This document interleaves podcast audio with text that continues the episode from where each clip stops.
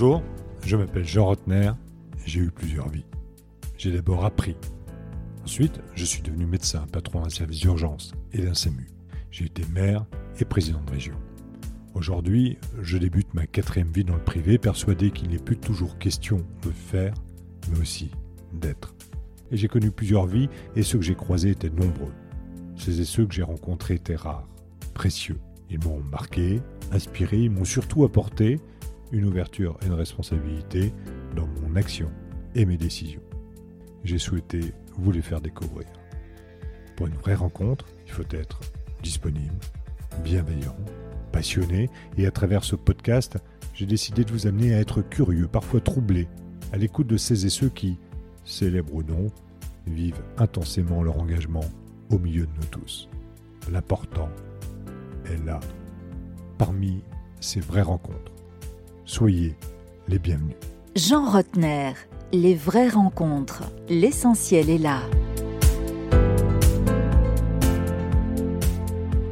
C'est avec un grand, grand plaisir que j'accueille aujourd'hui Béatrice Kozowski, PDG d'IBM France. C'est une dirigeante inspirante, leader engagé, j'ai la chance de la côtoyer maintenant depuis de nombreuses années. Toujours disponible, toujours bienveillante, elle m'a marqué par sa détermination constante et sa simplicité. J'avais vraiment envie de vous la faire découvrir aujourd'hui pour l'entendre s'exprimer sur le leadership, l'innovation, l'éthique, l'inclusion des thèmes qui aujourd'hui comptent dans le débat public. Forgé par ses convictions et la l'humilité chevillée au corps, fonctionne très souvent à l'intuition et incarne pour moi un modèle de réussite au sein d'IBM depuis 30 ans. Pour Béatrice, le numérique est porteur de sens et son objectif est de décrocher la Lune tous les jours pour le prouver. Vous allez le voir, c'est une très belle vraie rencontre. Jean Rotner, les vraies rencontres. Bonjour Béatrice. Bonjour Jean, merci beaucoup pour toutes ces paroles, merci pour l'invitation, et vous allez me faire rougir. Hein. non, pas du tout. Alors, on, dit que vous êtes numérique forever. C'est vrai ça hein? Oui, je confirme. Parce que, euh, et vous l'avez évoqué, euh, numérique porteur de sens. Pour moi, fondamentalement, euh, c'est une question que je me pose tous les matins et le soir aussi, en me disant dans quelle mesure on a contribué effectivement à apporter quelque chose, à faire avancer les choses. Et je considère que le numérique a des perspectives illimitées, engage notre responsabilité de façon euh, très importante pour justement nous assurer que la technologie et son usage seront bien au service euh, de, l'homme avec un grand H, euh, de la planète, de tous nos enjeux sociétaux et professionnels. Le numérique et le beau, ça va ensemble? Qu'est-ce que c'est pour vous le beau?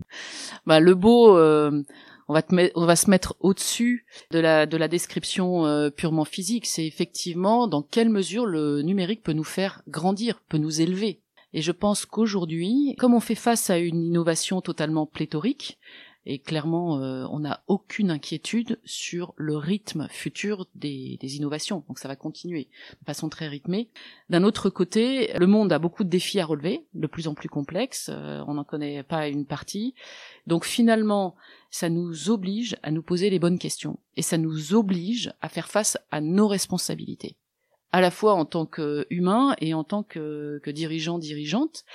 Et pour moi, c'est ça le beau c'est que justement euh, le beau il n'est pas euh, il n'est pas parfait euh, il est vivant il est exigeant. Quand vous parlez justement de cette exigence de cette vie à travers le numérique vivre faut-il bien vivre ou mieux vivre grâce au numérique? Je pense qu'il faut toujours aller chercher le mieux en fait. Le mieux c'est cette logique d'ailleurs de growth mindset. Je suis totalement structuré autour d'une logique de dérivée positive parce que euh, finalement euh, on a on a besoin de savoir qu'effectivement on va pouvoir améliorer euh, un, un, certain nombre de choses et on le retrouve dans tous les domaines bien évidemment. Ce vivre, vous l'avez appris petit à petit. Je crois que si on évoque votre parcours, vous êtes issu d'une famille de trois enfants, c'est bien cela. Oui.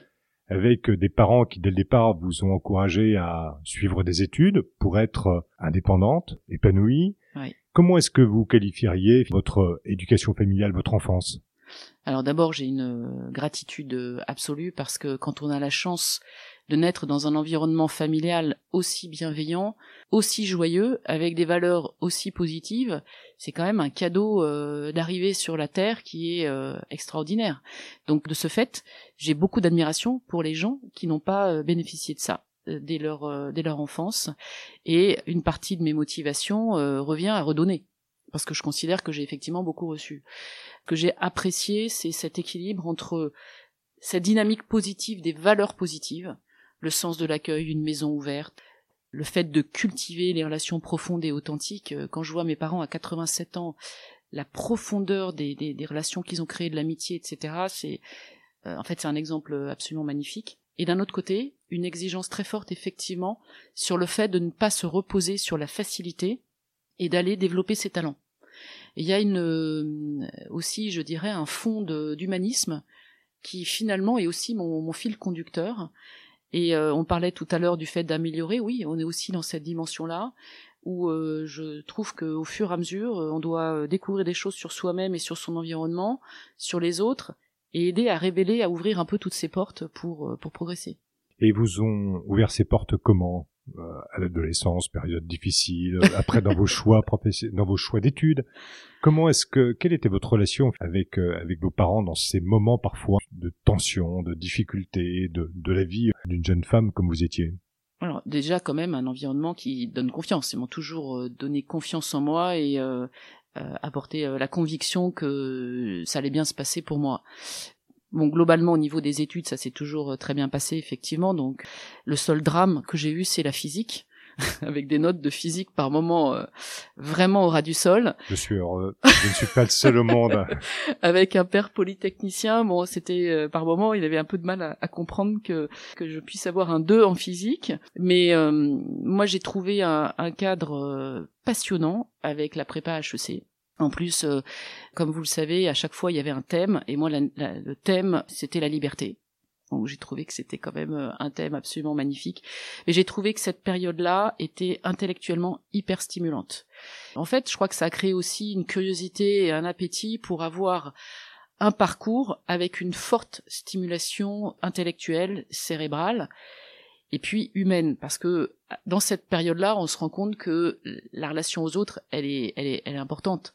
Quand on est ado, c'est vrai qu'on peut être maladroit, on comprend pas les choses, on a ce sentiment d'injustice, etc. Bon, donc c'est pas mal de friction, mais ça m'a donné l'envie d'arriver à établir des relations qui me tirent vers le haut aussi, sur le plan humain. Vous rentrez à l'ESSEC, oui. c'est bien ça? Oui. Vous êtes heureuse?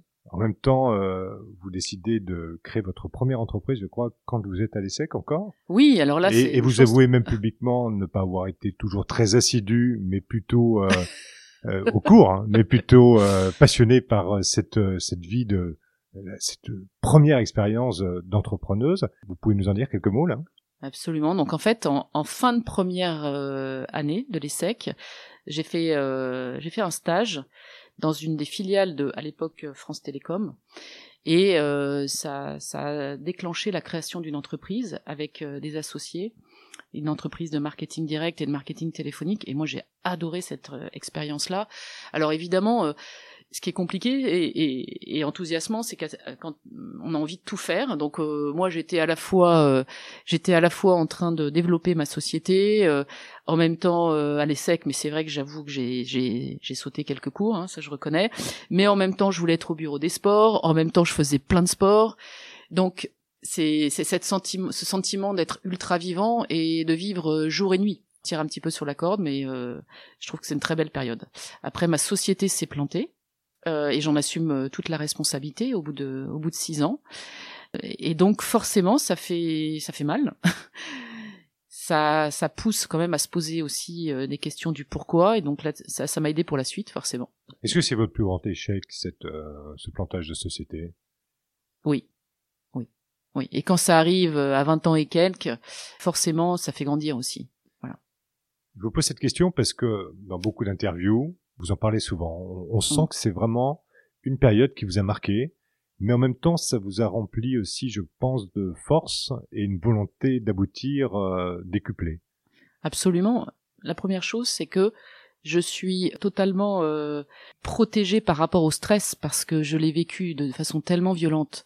Quand vous avez 23 ans, 24 ans, que vous avez des salariés que vous n'arrivez plus à les payer, que vous devez aller voir euh, de, vous devez aller voir les banquiers pour renégocier, qu'après vous allez au tribunal pour déclarer la cessation des paiements et qu'il faut vivre avec ça, ce sont des expériences très violentes à cet âge-là.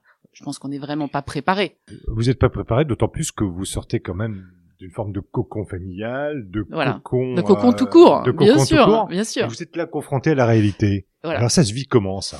Bah, En fait, c'est très brutal. C'est très brutal et physiquement, mentalement, affectivement, c'est vraiment très violent. Donc euh, j'ai mis du temps à m'en remettre j'ai mis le temps à m'en remettre. Si vous aviez un conseil à donner aux, à ces et ceux qui, qui, nous écoutent, aux entrepreneurs qui débutent et qui sont éventuellement ou qui vont être confrontés à une expérience de ce type-là, quel est le conseil que vous donneriez aujourd'hui? La première chose, c'est de bien s'entourer. Parce qu'en fait, moi, je ne me suis pas entourée. Donc, je, je n'ai pas été protégée. Et à un moment donné, c'est important dans sa tête de distinguer sa valeur personnelle avec la trajectoire de l'entreprise. Pour moi, j'avais tout fusionné. Donc quand l'entreprise se plante, c'est comme une destruction de soi-même. Donc si c'était à refaire, aujourd'hui, je, je, crois que je, travaillerais vraiment au cloisonnement entre ce, euh, voilà, ma raison d'être en tant que personne et mon, mon rayonnement, mon épanouissement, et d'un autre côté, le développement de ma société avec euh, un entourage euh, extrêmement solide pour sécuriser le développement, ce que je n'ai pas bien fait quand j'avais 20 ans.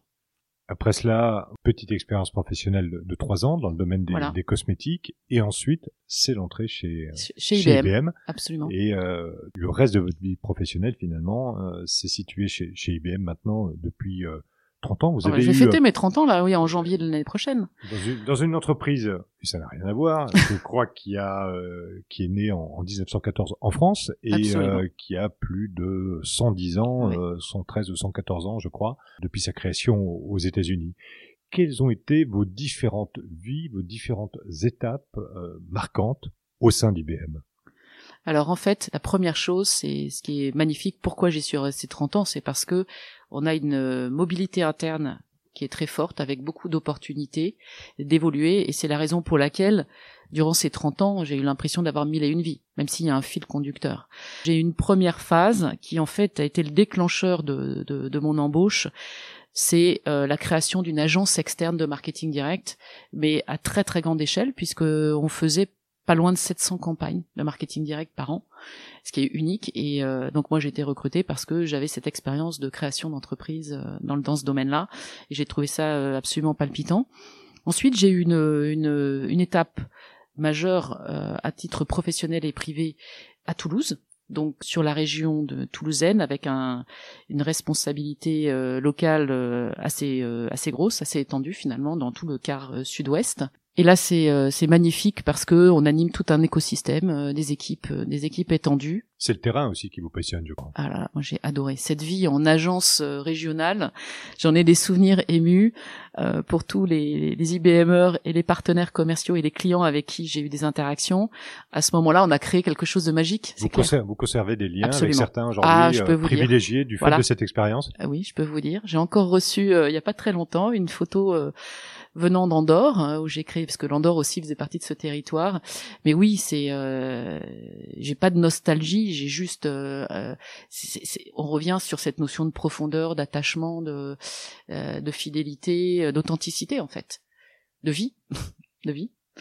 Donc après cette période toulousaine, en fait, moi je suis restée à Toulouse parce que ma famille était ancrée à Toulouse, mais j'ai eu ensuite 15 années de, de vie de nomade avec euh, différentes missions euh, ou européennes euh, ou françaises avec des postes d'exécutive, donc ce qui était pour moi une étape de progression professionnelle, avec des rôles dans le domaine dans le domaine du software, dans le domaine du financement en pleine crise financière, j'ai euh, j'ai adoré tous ces rôles qui en fait permettent de découvrir un petit peu tous les défis euh, et toutes les opportunités autour de euh, de tel ou tel domaine. Le point commun à chaque fois, c'est une prise de risque énorme.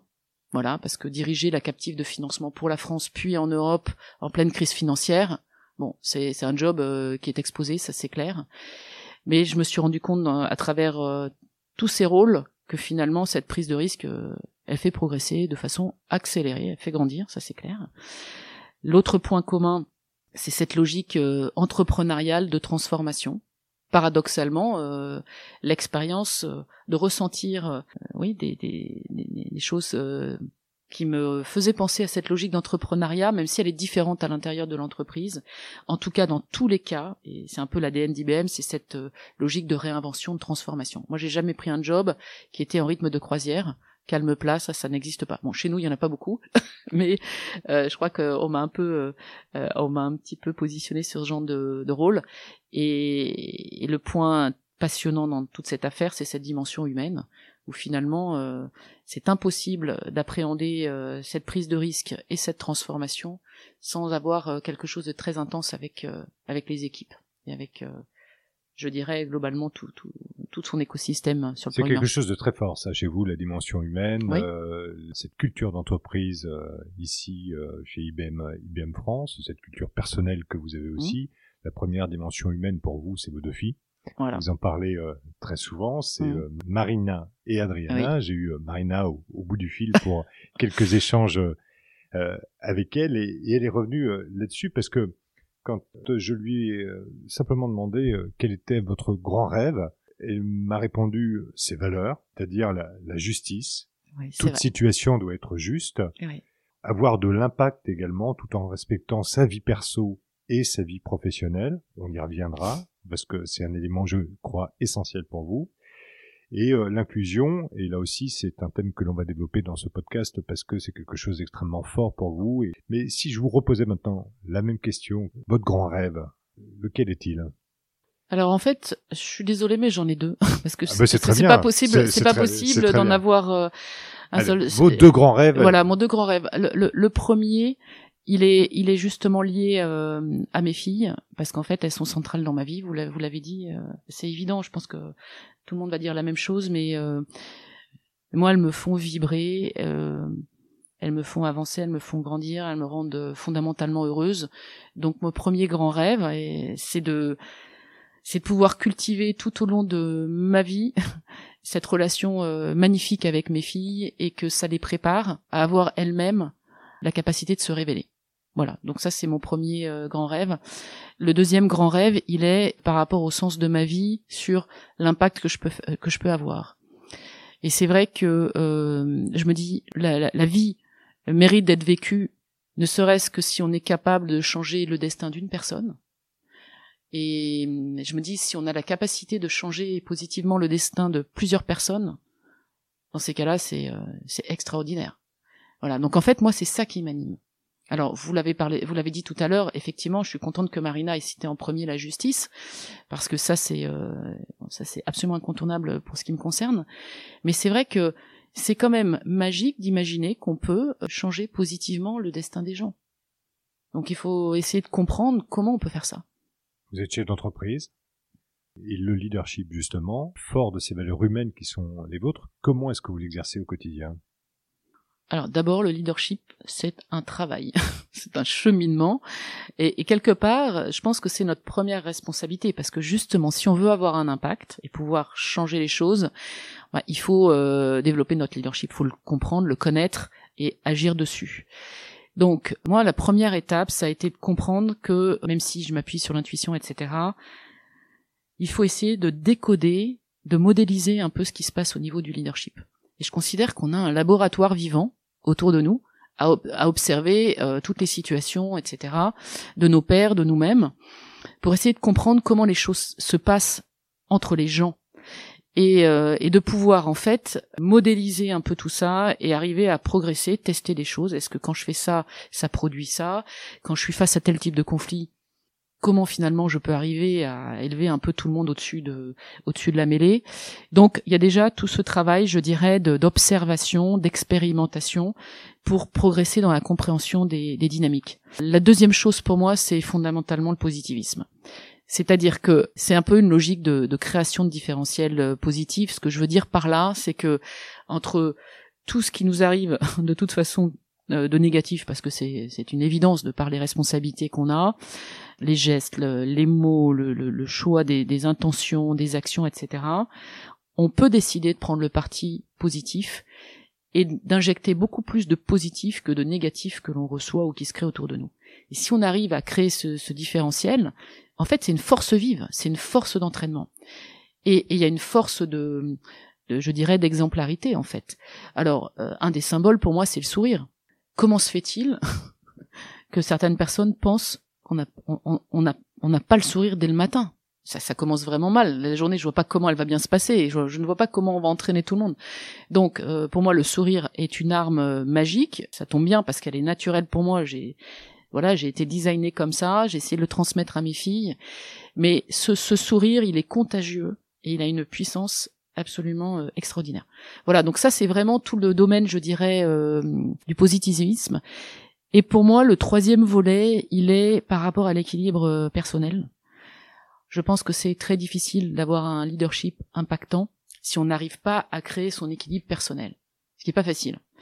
Au début, je pensais que bon, ça, voilà, ça, ça se faisait. en fait, il faut travailler dessus là aussi. Il faut, euh, il faut gérer.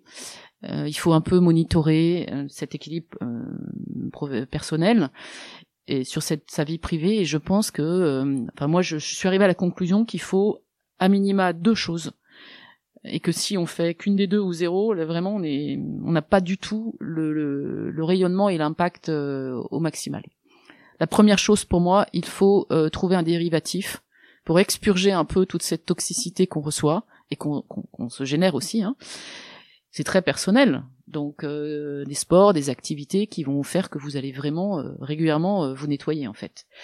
Et puis après, il faut s'élever, il faut se tirer vers le haut il faut euh, être inspiré et là encore ce sont euh, des personnes, euh, des activités qui vous tirent vers le haut. Donc moi c'est simple, je me nettoie en allant courir. Voilà, je sais qu'à l'arrivée, je ne suis plus la même. Je suis détoxifiée, donc ça c'est génial. Et après, pour s'élever, il y a différentes choses, mais la peinture, clairement, pour moi, me tire vers le haut. Et donc, finalement, c'est comme une montgolfière. Vous coupez ce qui vous retient au sol, vous mettez des gaz et on s'élève, quoi. Voilà, un peu l'image que j'ai. Et vous baignez avec en écoutant Bess Earth. C'est bien ça? Ah voilà, donc je vois que tous les secrets de famille ont été euh, communiqués là, oui, absolument. Et pourquoi elle? Alors elle, elle est totalement authentique. C'est une, une femme qui fait du blues, euh, du blues et du rock. Elle est totalement authentique. Parce que effectivement, le style peut aller du blues au rock. C'est parfois très surprenant, même sur sur certains de ses albums. Vous avez écouté alors Vous aimez C'est très différent. J'aime. Il faut l'avoir en concert alors. Jean. je, je connaissais plus sur le côté blues que sur le côté rock, c'est vrai. En, en, préparant cette émission, je me suis, je vous imaginais en train de peindre et de l'écouter. Mhm. Parce que quand on est sur le côté rock, on ne doit pas peindre de la même manière que quand on est sur le côté blues. Oui. Alors, en fait, on peut aussi peindre sans écouter de musique. C'est pas mal aussi, c'est vrai. C'est pas mal aussi parce que euh, pour moi, quand je peins, en fait, je pars sur une autre planète. Donc, finalement, je suis assez hermétique euh, à l'environnement. Là, en ce moment, quand j'étais à Toulouse, euh, il y avait un atelier où j'ai découvert une femme extraordinaire qui est devenue aussi une amie. Et, euh, et donc là, on était un groupe euh, multigénérationnel, euh, très très varié. Et donc là, il y avait un peu l'ambiance de groupe, pas de musique. Elle venait le week-end parce qu'en plus de cette, euh, cette séance à l'atelier, je faisais trois trois quatre heures de peinture avec elle, où là, elle me coachait. et donc là, pas forcément de musique non plus. Maintenant, depuis que je suis à Paris, en fait, j'ai découvert un, un peintre extraordinaire qui est italien et qui est un, un grand spécialiste de la Renaissance italienne. J'adore en fait être dans son atelier avec lui parce que il peint, je peins, il me coach, et en même temps, moi, je m'évade dans la lune. Voilà, donc euh, c'est pour ça que finalement, la musique, je la mets à côté. Je la mets à côté. J'adore Mess Art, j'adore plein de choses, mais la peinture, euh, c'est un univers en soi dans lequel je, je me plonge, je m'évade complètement. Quand vous courez, Musique Pas de musique Ah oui, alors là... Podcast Faudra écouter le mien. D'accord, je ferai une exception. Normalement, c'est musique. alors, quel, style de musique alors quand vous courez? Alors, euh, je me suis euh, fait des playlists euh, avec beaucoup de blues, beaucoup de blues et beaucoup de musique des années 80 parce que je ne sais pas si Marina vous l'a dit, mais je suis une boumeuse. Je crois que je vais être obligée d'assumer ça. On, on l'est tous. On l'est tous. On est parti du leadership pour arriver finalement à cet équilibre personnel, mm. la nécessité de, de prendre du, du, temps pour soi, pour se donner rendez-vous avec euh, avec euh, soi-même.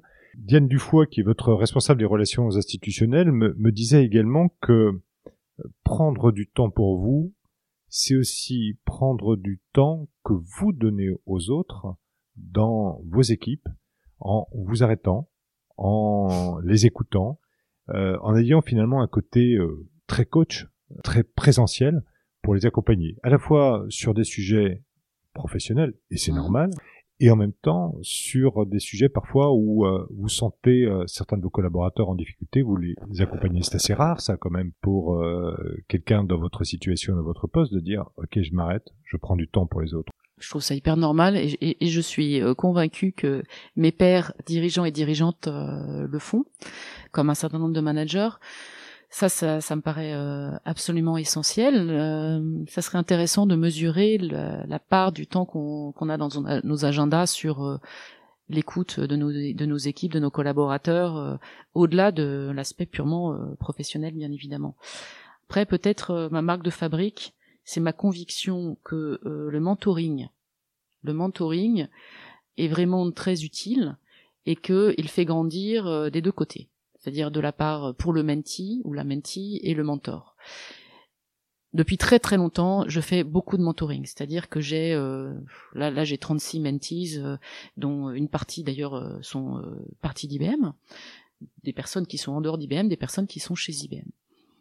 Et je trouve que le mentoring, c'est quand même assez génial parce que justement par rapport à ce premier point de sur leadership en disant on doit observer, modéliser, réfléchir. C'est exactement ce qu'on fait en mentoring en fait, d'amener la personne à comprendre un peu les mécanismes et à progresser par rapport à son propre leadership et impact.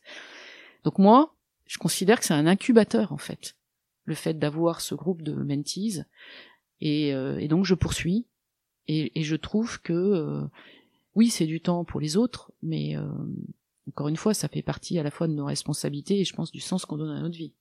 Vous parlez beaucoup euh, d'observation. Mhm. Euh, je crois que vous considérez que la vie c'est un peu un, un laboratoire. Aussi, ouais. qu'il faut euh, la regarder, qu'il faut l'imaginer.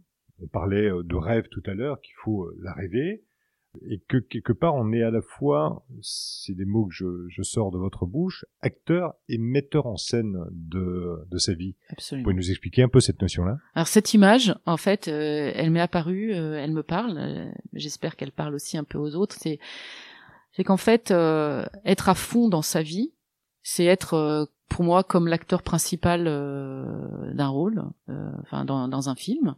Et finalement, on s'attache à donner le meilleur de soi-même en tant qu'acteur ou actrice. Et ça, c'est très très bien. Ça fait partie de notre motivation, etc. Et je pense que pour progresser, pour développer son leadership, mais fondamentalement beaucoup plus son rayonnement, son épanouissement, il faut aussi qu'on prenne ce recul et là qu'on se mette dans le rôle du metteur en scène qui regarde ce jeu d'acteur et qui regarde comment magnifier. Ce qui est difficile, c'est de se dire que euh, on doit faire les deux. Mais c'est justement cette prise de recul qui euh, n'ampute absolument pas la capacité à vivre les choses. C'est pas du tout contradictoire. Mais simplement, c'est euh, c'est vrai que c'est il faut s'y astreindre et c'est c'est une discipline qui, je pense, euh, accélère un peu le- la compréhension et le développement. Avec quelque chose d'évident aussi pour vous, c'est qu'il faut euh, savoir euh, respecter finalement sa propre personnalité et euh, ne jamais chercher à être euh, quelqu'un d'autre. Finalement, c'est être dans la vérité, la bienveillance, l'écoute, savoir euh, se reposer sur l'avis des autres avant de, de prendre une décision. C'est quoi pour vous la différence d'ailleurs entre euh, une décision et un choix, un choix et une décision? Bah, je pense que, en fait, je j'ai jamais réfléchi sous cet angle. Je vais prendre le temps de la réflexion quand même euh, plus tard, mais euh, bah, je pense qu'il y a un côté euh, dans la décision. En fait, euh, à un moment donné, on est à la limite de l'analyse, etc. Et je pense que c'est un peu la particularité de nos euh, de, de, de nos positions, euh, en particulier dans le monde d'aujourd'hui, c'est que on doit prendre des décisions sans être baqué, sans être complètement éclairé. Donc C'est quand on est tout en haut finalement et qu'on est tout seul. voilà, on prend des on, on- on prend des risques aussi. Euh, on a on a quand même des difficultés à, à se projeter sur l'avenir, c'est évident. Et, euh, et donc de vivre avec cette euh, prise de décision, d'assumer cette, cette prise de décision et de se réserver en même temps la capacité de d'agilité, de flexibilité, d'ajustement et de naviguer un peu à vue comme ça, ce qui est un petit peu euh, notre style de vie aujourd'hui. Quand vous prenez une décision, ben, vous êtes planté, vous le reconnaissez facilement Alors c'est pas facile, bien sûr, mais il faut. Ça veut dire que justement, on parlait d'écoute autour de nous, donc de pouvoir recevoir le feedback, qui est pas toujours un exercice facile, hein, de recevoir, de favoriser le fait d'avoir le feedback, d'avoir des loopbacks sur euh, l'analyse en fait euh, ben, de l'impact justement des décisions que l'on a prises et de pouvoir euh, et de pouvoir ajuster. Ouais. Voilà. Après, c'est vrai que c'est un bon exercice en tant que dirigeant de pouvoir partager des erreurs que l'on a commises, etc. Ben, pas plus tard qu'hier matin, en staff meeting, j'ai partagé avec ma leadership team une, une erreur que j'ai faite ce week-end. Voilà, en fait, euh, j'avoue que ça m'a fait du bien de leur euh, le partager avec eux. Je pense qu'ils étaient un peu surpris. Euh, voilà, bon après ça, ça ne règle rien, mais mais il faut le faire, ouais. Est-ce que ça fait partie aussi de votre personnalité, qui est de ne pas communiquer ce stress? Alors il y a eu beaucoup d'éléments dans ce que vous venez de mmh, nous dire, mais de dire très simplement là j'ai fait une erreur, ça diminue le stress de toute une équipe en disant respect quand la manager dit j'ai fait une erreur, je me suis planté, de le partager. Est-ce que c'est diminue un niveau de stress? En plus, il y a le sourire, en plus, il y a la bienveillance, en plus, il y a l'écoute, tout ce qu'on vient de dire. Mais cette reconnaissance et cette capacité finalement à absorber vous-même le, la difficulté d'une décision, à l'assumer, euh, derrière, ça permet de repartir euh, sur de bonnes bases. Ah, c'est intéressant ce sujet parce qu'en fait c'est un changement de culture. Hein. C'est le fait euh, d'arrêter de diaboliser la faute. Euh, on sait que dans un certain nombre d'organisations par le passé, un certain nombre de problèmes ont eu lieu parce que euh, la culture n'était pas propice à partager autour de ses fautes. Et donc il y avait toujours une peur de la sanction, etc. Donc je sais que tous les dirigeants travaillent sur le fait d'ouvrir cette culture par rapport à ça, la reconnaissance de la faute et le fait de dépasser ça, etc. Donc oui, bien évidemment, si euh, au plus haut niveau de l'entreprise on est capable de reconnaître euh, ses erreurs, forcément ça favorise un climat de confiance et de bienveillance. Ça n'est, en fait, ça va de pair avec la fermeté. Pour moi, c'est pas du tout contradictoire, bien sûr, euh, avec la fermeté. Donc oui, moi j'apprécie le fait qu'on puisse construire avec l'équipe de management cette relation où on se dit les choses en fait. Alors on a parlé justement de ce management, de la manière dont euh, vous dirigiez euh, votre entreprise et, votre équipe, mais euh, ce leadership, c'est pourquoi faire? Et je sais que vous avez quelques thématiques, l'innovation, l'éthique, l'inclusion. L'innovation dans un monde aujourd'hui qui, qui, bouge, on parle souvent d'innovation de rupture d'ailleurs, pour bien montrer la transformation souvent brutale, inattendue. On le voit bien avec l'intelligence artificielle qui pour certains vient de débouler alors que ça fait quand même quelques années qu'elle est là, mais peut-être pas de manière aussi mature. IBM est, euh, très pointu également sur un autre domaine, c'est le quantique. Euh, pour vous, l'innovation, comment est-ce que vous la vivez? Comment est-ce que vous l'animez? Comment est-ce que vous la percevez à la fois en tant que manager d'IBM, mais aussi simplement euh, citoyenne, femme, femme engagée? C'est une grosse belle question. En fait, euh, une de mes motivations de ma fidélité à IBM, c'est justement euh, l'innovation. Tout à l'heure, je parlais de stimulation intellectuelle. Ben, on est en plein dedans. C'est euh, extrêmement stimulant. Moi, j'ai des souvenirs de de, de, sessions clients ou partenaires dans nos labs. Et à chaque fois, j'ai des, des frissons, j'ai des vibrations extraordinaires parce que parce que je trouve ça beau justement euh, de voir comment on arrive en fait à dépasser les limites. Donc on revient à ma première question sur le beau. Mais oui, absolument. Donc euh, on arrive à, chaque fois à dépasser euh, ces limites et ça engage immédiatement notre responsabilité. Ça c'est le, deuxième volet. La, la vocation d'IBM, c'est justement l'innovation. Notre longévité, elle vient en premier lieu. Je me suis vraiment posé la question pourquoi IBM a réussi à tenir? C'est la seule entreprise du secteur qui a réussi à tenir aussi longtemps. Pour moi, la première raison, c'est le fait qu'on a continué en toutes circonstances à investir massivement sur l'innovation. Donc vraiment, c'est euh, complètement dans l'ADN de, l'entreprise. Ce qui est intéressant, c'est euh, de voir euh, comment ces innovations ont évolué, ont permis de, de changer le monde. J'en prends juste une, le code barre. Bah, le code barre, ça a changé notre vie, bien évidemment. Donc ça, c'est voilà, on a six prix Nobel, etc. Bon, donc je dirais que c'est vraiment dans nos, gènes. La particularité d'IBM, c'est quand on ouvre un nouveau sujet en R&D, automatiquement on crée en parallèle une équipe qui regarde quelles sont euh, les dérives et comment on va adresser les dérives. Donc, quand on a commencé à travailler sur l'IA, en même temps, on a créé une équipe qui a travaillé sur l'éthique autour de l'IA sur les sciences molles finalement. Voilà, exactement. Et, donc au niveau R&D, c'est pour ça que euh, moi je pense que euh, il faut faire très attention quand on parle euh, d'éthique, etc. Il faut pas faire de l'incantation. Faut concrètement qu'est-ce qu'on investit pour? Vous voyez ce que je veux dire? Donc nos, nos grands domaines aujourd'hui d'investissement, c'est bien sûr toujours autour de l'IA, IA générative, les foundation models, tout ce qui a trait au quantique. Une très très grosse avancée. Et l'antidote. Alors juste pour nos auditeurs quand même, parce que le quantique, pour vous c'est évident. Mais pour nos auditeurs, c'est pas forcément évident. Le quantique, c'est quoi en, deux mots? Euh, pour moi qui ai eu 2 sur 20 en physique euh, quand j'étais jeune, c'est douloureux. Mais en fait, euh, on s'appuie sur toutes les, découvertes en fait de la physique quantique pour essayer de résoudre des équations qui aujourd'hui ne peuvent pas être résolues, même avec les plus grands calculateurs que l'on a au monde. D'accord? Donc je vais vous donner euh, quelques exemples euh, où finalement l'informatique quantique va permettre d'apporter quelque chose aujourd'hui où nous n'avons pas de, de, réponse. Par exemple, aujourd'hui, grâce à l'informatique quantique, on va pouvoir dans un temps record, identifier des molécules, des nouvelles molécules pour fabriquer des choses dont on a extrêmement besoin. Exemple, les membranes de capture carbone. D'accord Les membranes de capture de carbone qu'on a aujourd'hui, elles euh, coûtent euh, très cher et en fait, elles peuvent pas être passées à l'échelle.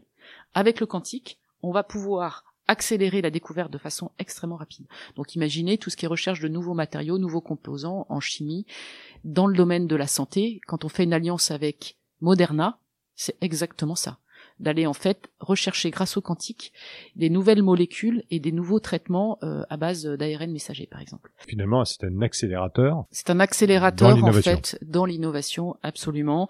Ça va permettre en fait de travailler sur euh, des sujets d'optimisation. Je prends l'exemple euh, une perturbation dans le, dans le trafic aérien c'est très très complexe de gérer. vous voyez tous les acteurs en fait qui sont interdépendants. Donc aujourd'hui, c'est fait déjà avec des systèmes intelligents. Simplement, on est un peu au bout de nos limites. Et on sait que cette complexité va continuer à s'accroître. Donc là, le quantique va énormément jouer, dans la modélisation de risque, etc. aussi. À côté de ça, vient directement associer au quantique une menace forte dans le domaine de la euh, sécurité.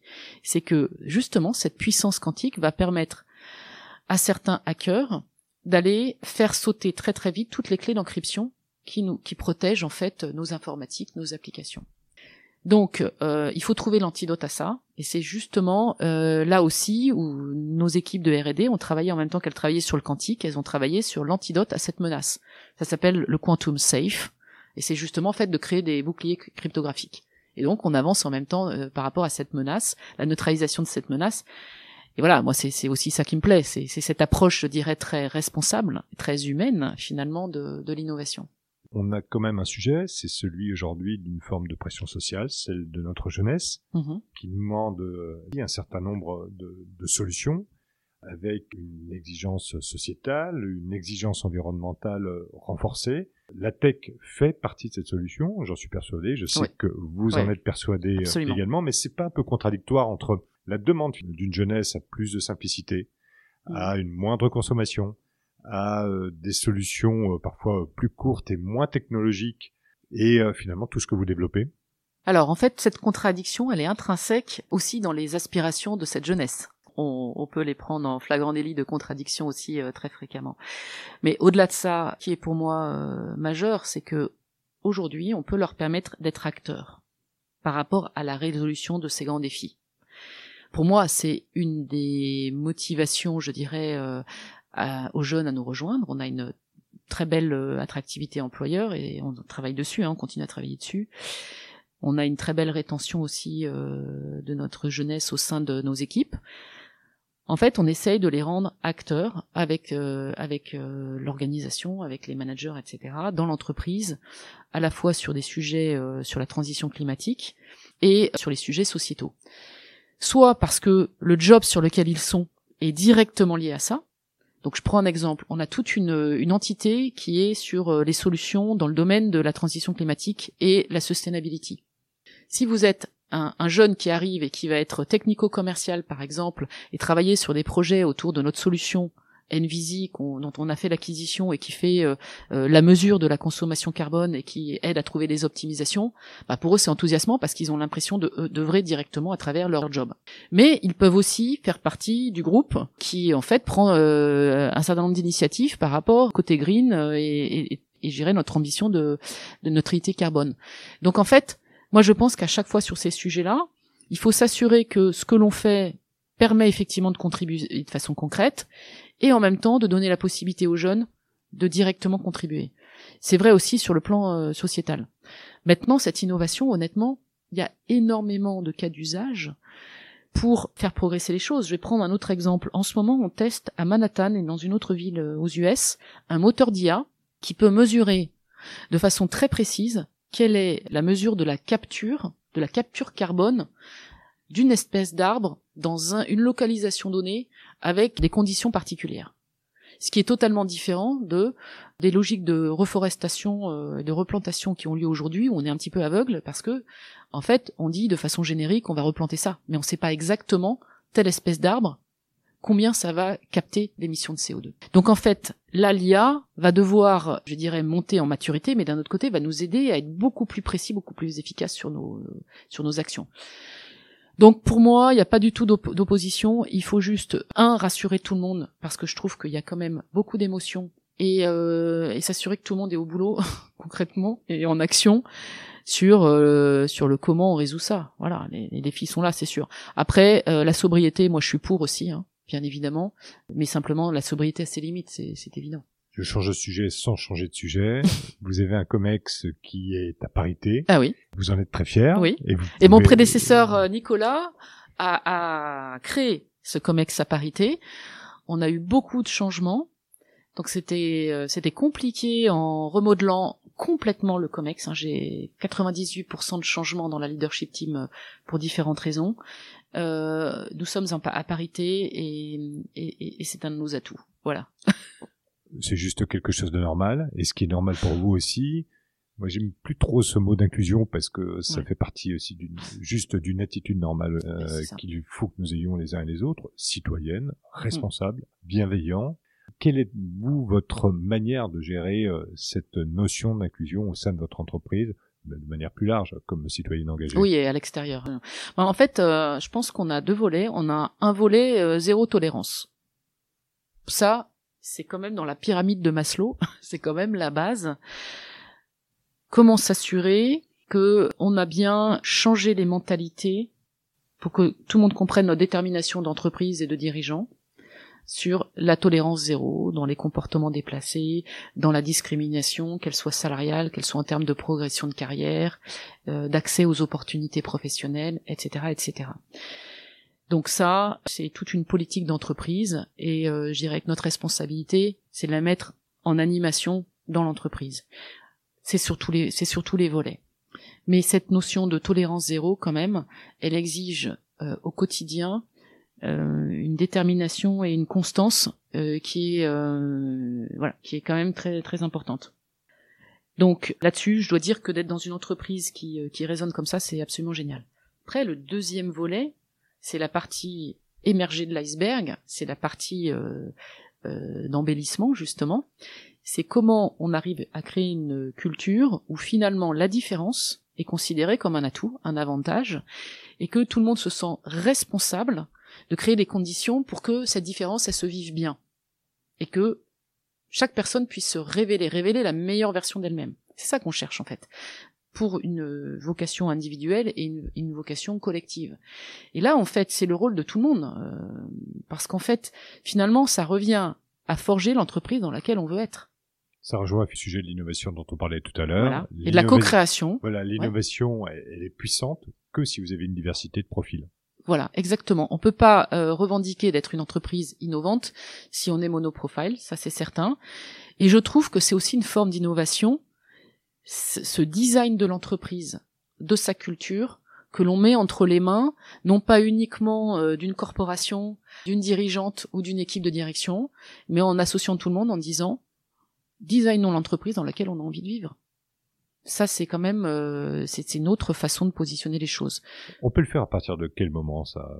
Quand on crée son entreprise ou quand on est euh, une entreprise suffisamment mature? Je reviens à votre expérience de, de, de, départ. Je vous, euh, je vous demandais un, certain nombre de conseils pour ceux qui débutaient. Est-ce que finalement c'est une attention qu'on doit avoir dès le départ quand on crée son entreprise? Oui, pour moi c'est pas ce qu'on appelle du nice to have ou je le ferai après quand j'aurai mmh. posé le socle. En fait, ça fait partie du socle ça fait partie du cœur de l'entreprise, ça fait partie de l'engagement, de la mobilisation, euh, l'épanouissement des collaborateurs. On, connaît tous le résultat direct sur, le, sur la performance.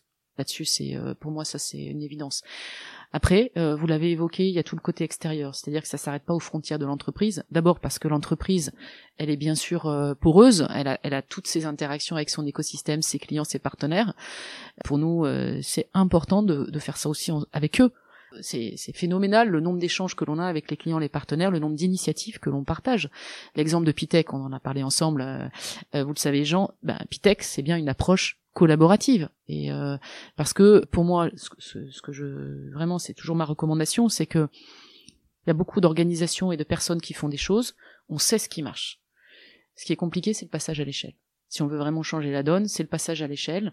Et le passage à l'échelle, euh, plutôt qu'à chaque fois réinventer de nouvelles initiatives, pour moi c'est important d'essayer de, mutualiser et de faire grandir des initiatives qui ont du succès et qui sont probantes. Voilà. Et donc euh, c'est pour ça aussi que c'est important de partager euh, à l'extérieur pour regarder comment on arrive finalement à, à, prendre ensemble une problématique de façon plus collective pour avoir beaucoup plus d'impact.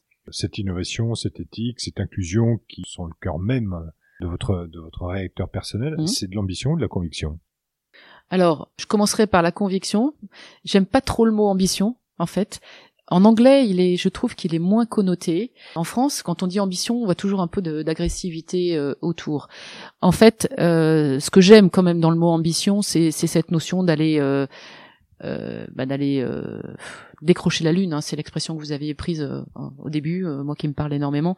C'est effectivement de, de, pousser les lignes et d'aller chercher finalement à changer les mentalités et à oui à créer un peu cette société dont on a envie quoi dans laquelle chacun trouve sa place le numérique a créé une opportunité extraordinaire d'aspiration sociale professionnelle personnelle c'est un secteur qui est créateur net d'emplois en fait. Donc euh, pour nous, c'est l'opportunité d'aller tendre la main à des jeunes un peu en perdition. Donc euh, on a un certain nombre d'initiatives dans ce domaine d'aller encourager tous ceux qui y sont pour euh, continuer à contribuer, y trouver du sens, etc. Et puis, c'est un gisement de reconversion fabuleux. Alors, pour vous, par rapport à vos responsabilités dans la région Grand Est, je pense que c'est un modèle du genre de ce qui a été fait, de ce qui est fait dans la reconversion, extraordinaire. Et, en fait, on a des preuves magnifiques de la capacité de reconversion des personnes, des gens qui n'avaient absolument rien à voir avec le numérique, des demandeurs d'emploi qui euh, retrouvent euh, de l'espoir et un vrai job euh, dans lequel ils s'épanouissent. Donc on fait beaucoup de choses dans ce domaine et je trouve que ça, ça coche vraiment toutes les cases. On a beaucoup parlé d'humain, de transition dans ce domaine-là, mmh. de numérique, de techno, transition également euh, dans, dans, ce domaine. La transition euh, climatique aujourd'hui, comment est-ce que vous la vivez? Comment est-ce que vous en assurez également euh, une petite part de transformation? Comment vous, en tant que manager, vous, avez une, un, regard engagé sur ce sujet? Alors forcément, ça c'est un sujet fondamental pour nous tous, c'est clair. Donc nous, on le vit sur plusieurs volets. Le premier, c'est en tant qu'entreprise, euh, notre engagement par rapport euh, euh, au net zéro en 2030. Alors, comme beaucoup beaucoup d'acteurs, évidemment, on travaille un peu sur tous les fronts. En fait, ça fait plus de 50 ans qu'on publie notre politique environnementale. Simplement, la particularité d'IBM, je pense, c'est que par rapport aux résidus incompressibles, on va dire, d'émissions que nous aurions, nous misons sur l'innovation pour arriver au net zéro.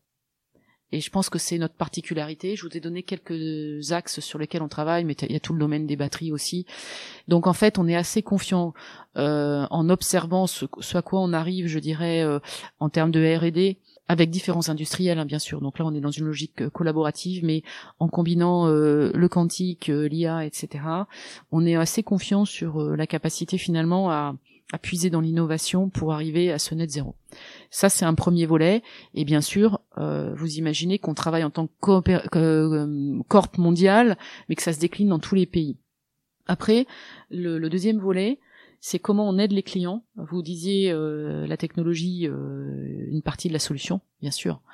Donc comment on aide nos clients à mesurer, à établir leur rapport, à établir leur roadmap et après aller chercher les gisements d'amélioration.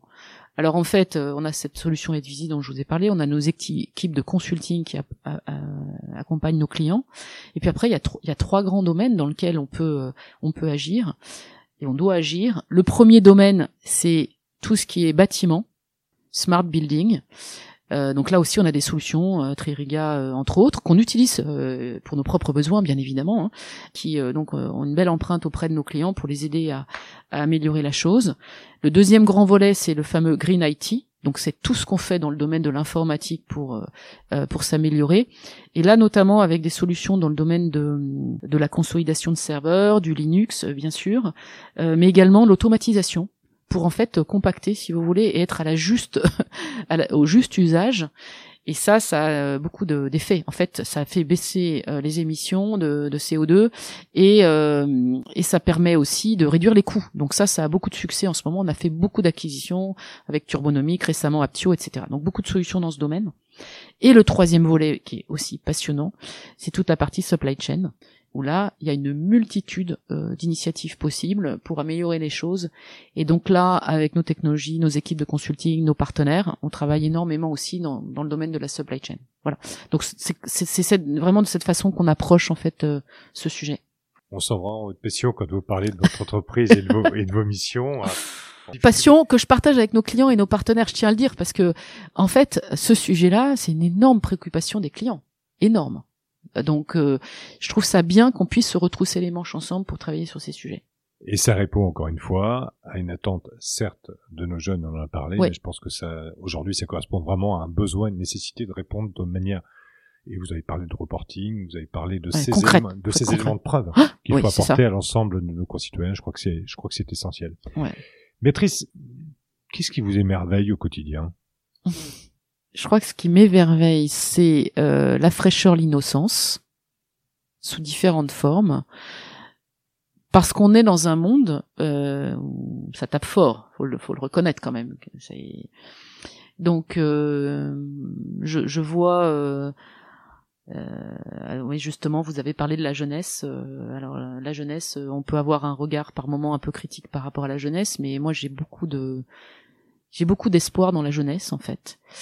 Euh, j'ai beaucoup d'espoir dans, dans, dans l'éducation.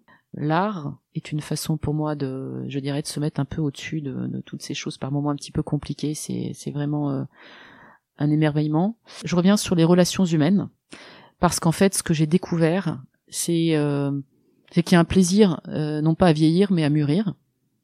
En fait, j'avais pas du tout conscience de ça quand j'étais jeune, mais euh, en vieillissant, je me suis rendu compte qu'il y a un émerveillement dans la façon dont peuvent évoluer les relations euh, humaines, avec beaucoup plus de, de, de compréhension. C'est comme si on avait un décodeur, en fait. Et donc, c'est beaucoup plus authentique, c'est beaucoup plus droit au but, c'est beaucoup plus vrai, et c'est beaucoup plus puissant. Voilà. Et ça, ça, j'avoue que c'est une des belles surprises de ces années. Et je me dis que bon, euh, j'ai encore une opportunité de mûrir, quoi. Donc. Euh. Je reviens à notre discussion de départ sur votre famille, votre attachement à votre éducation, à l'éducation que vous avez pu euh, donner à vos filles, à ces moments de partage. Il y a quelque chose qui va, qui marche très bien avec avec la famille, c'est la gastronomie. Entre le carpaccio de Saint-Jacques au yuzu et le soufflé au fromage, je veux dire que c'est assez surprenant. Il paraît que ça fait partie de vos deux plats favoris. Le carpaccio, c'est le plat du moment. Le soufflé au fromage, c'est peut-être plus le souvenir familial, non? Oui, absolument. Ma mère est une déesse du soufflé au fromage. Euh, le carpaccio de Saint-Jacques au yuzu, euh, ça c'est ma nouvelle création, donc j'en abuse, oui. Parfait. Et alors il y a une autre passion pour vous, c'est la Corse. Ah oui. Alors pourquoi la Corse? Qu'est-ce qui vous plaît en Corse? Alors, la C'est l'authenticité. C'est l'authenticité. C'est le paysage, c'est le caractère des Corses, c'est euh, c'est euh, la beauté de cette île, c'est euh, la qualité de vie, la qualité de la gastronomie, c'est la marche, c'est la solitude, c'est quoi? Donc la Corse, effectivement, pour moi, c'est c'est d'abord c'est le paradis. si on cherche le paradis, c'est la Corse. Je ne suis pas corse, mais de cœur, je suis évidemment totalement corse. En fait, c'est l'authenticité, c'est le côté sauvage, donc moi, euh, dès que j'atterris euh, à Figari, je, je, suis en transe. Enfin, voilà, je, je peux pas m'en empêcher. J'ai des vibrations. Et, vous êtes capable de, de complètement couper. Les beautés du télétravail font que euh, je suis capable aussi de prendre des calls en Corse, mais je switch immédiatement. À la seconde, je commence à me préparer quand on fait, quand l'avion fait, fait son repérage avant d'atterrir, mais à la seconde où l'avion se pose sur le tarmac, je suis, je switch. Bravo, c'est une sacrée force ça. Et euh, c'est tout simplement sublime, sublime en termes de paysage, de parfum, de végétation. Je trouve ça euh, incroyable d'avoir la proximité de, de, la montagne et de la mer et euh, les piscines naturelles, euh, tout ça possible dans une même journée. Un des plus beaux souvenirs de ma vie, c'est le GR20 que j'ai fait à l'âge de 16 ans. Euh, j'en ai encore euh, de grandes émotions et donc voilà pour moi la Corse c'est tout ça. Euh, évidemment la gastronomie les Corses fait partie de cet ensemble. Et c'est vrai que c'est un émerveillement pour moi. Vous allez bientôt partir parce que cet enregistrement a, lieu en, plein été et c'est vrai que ça va être un, moment de, de, ressourcement pour vous. Si nos auditeurs ont envie de d'interagir avec vous, ils peuvent vous trouver sur quel réseau? Alors sur LinkedIn. Je suis pas euh, fan des réseaux sociaux parce que je pense qu'il faut garder euh, sa liberté.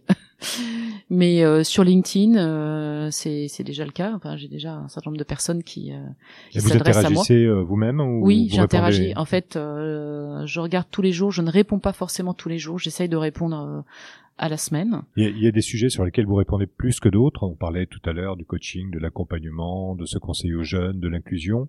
Est-ce que c'est des sujets sur lesquels vous allez instinctivement peut-être plus réagir que d'autres? Alors oui, je sais, oui, il y a certains sujets qui me font réagir. Euh, par exemple, euh, aussi, enfin encore une fois, dans, sur le lien humain, ça m'est arrivé d'avoir euh, des messages d'enfants, d'anciens IBMers, mais qui, qui étaient partis depuis très longtemps, c'est-à-dire qu'on ne connaissait pas, nous disant voilà, mon papa vient de décéder. IBM c'était essentiel dans sa vie, donc nous en tant qu'enfants euh, ça a été euh, ça fait partie de notre vie. Voilà, je voulais partager ça avec vous, etc. Bon bah du coup euh, on fait quelque chose pour pour la cérémonie, pour la personne. On sait que c'est important pour la famille. Alors pour moi c'est en fait c'est le lien, c'est c'est en fait recréer le lien ou des personnes qui partagent leurs projets, etc. Après ce que je veux dire c'est que vous n'imaginez pas le nombre de sollicitations qu'on a. C'est-à-dire que moi chaque jour j'ai au moins sur LinkedIn on va dire, une dizaine de personnes qui me sollicitent pour venir écouter, euh, regarder leurs solutions, pour faire appel à eux en termes de manager de transition, pour faire appel à eux en termes de coach, etc. C'est plus de 10 par jour. Donc, c'est pour ça que je prie de m'excuser les personnes qui sont peut-être déçues que je réponde pas, mais euh, en fait, on est inondé de sollicitations et en fait, c'est en plus de tout ce qu'on reçoit par mail qui euh, à peu près trois fois plus que ça tous les jours. Voilà, donc c'est la raison pour laquelle c'est impossible de donner une réponse euh, à chaque personne. Voilà, donc c'est vrai que je fais euh, aussi une sélection euh, de, de démarches qui me touchent personnellement aussi. En tout cas, pendant cette heure qu'on vient de passer ensemble, vous avez apporté pas mal de réponses et je crois que vous avez parlé avec avec votre cœur, mais également avec votre trip, avec votre esprit. Vous avez démontré là aussi votre alignement parfait et surtout ce, ce bel état d'esprit qui est le vôtre au sein de cette belle entreprise. Merci euh, Béatrice pour cet entretien. Merci beaucoup Jean et merci pour l'opportunité d'échange. À très vite. Au revoir. Au revoir. Cet épisode vous a plu, merci beaucoup. N'hésitez donc pas à le partager, à en parler autour de vous. Merci également de noter 5 étoiles. Vous pouvez réagir directement également sur mes réseaux sociaux, sur LinkedIn, Instagram, Twitter ou Facebook et sur mon site internet jeanrotner.com. À très bientôt.